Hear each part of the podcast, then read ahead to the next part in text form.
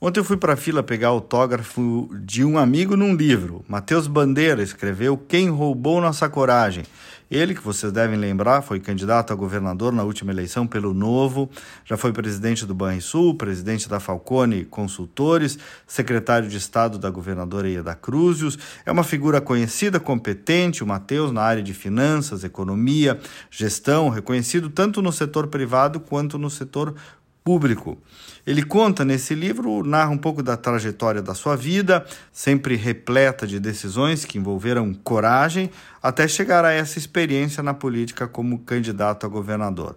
Fala das inquietudes de um gaúcho, como qualquer um de nós, mas que no caso dele decidiu ser candidato. Ele conta as suas razões, as suas convicções, as dúvidas as escolhas, propostas, lembra alguns episódios, algumas curiosidades, conta os aprendizados e fala também sobre os seus valores.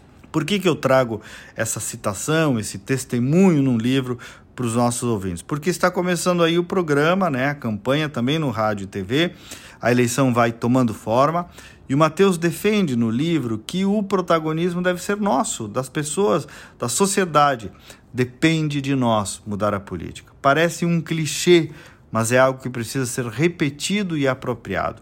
Não que precisemos ser necessariamente candidatos, como ele acabou sendo, mas que precisamos viver a política, ou ao menos saber da política.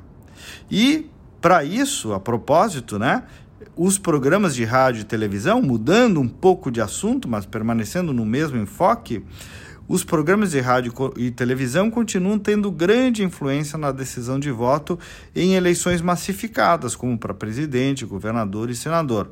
Claro que a última eleição foi uma exceção na série histórica, porque o Bolsonaro venceu mesmo com menos tempo de TV. Mas em todas as outras, a estratégia usada no horário eleitoral de rádio e TV foi decisiva para ir guiando o eleitor. Até porque essa estratégia também acaba descendo para as redes sociais. Mesmo que as pessoas dizem não gostar dos programas de rádio e TV, acabam consumindo o horário político, porque rodam inclusive esses comerciais no meio da programação e, como eu disse, vão para a internet, as pessoas comentam e problema nenhum nisso, gente. Pelo contrário, consuma mesmo, olhe mesmo, analise mesmo, claro, sempre com o quê? Espírito crítico. Então, meus amigos, quem roubou nossa coragem de Matheus Bandeira é a dica de livro. E sim, horário político eleitoral é a dica de rádio e TV. Hein? Que tal? Pode não ser o melhor programa, mas é o mais importante para ajudar a definir o nosso futuro. Bom final de semana, até segunda-feira e vamos com fé.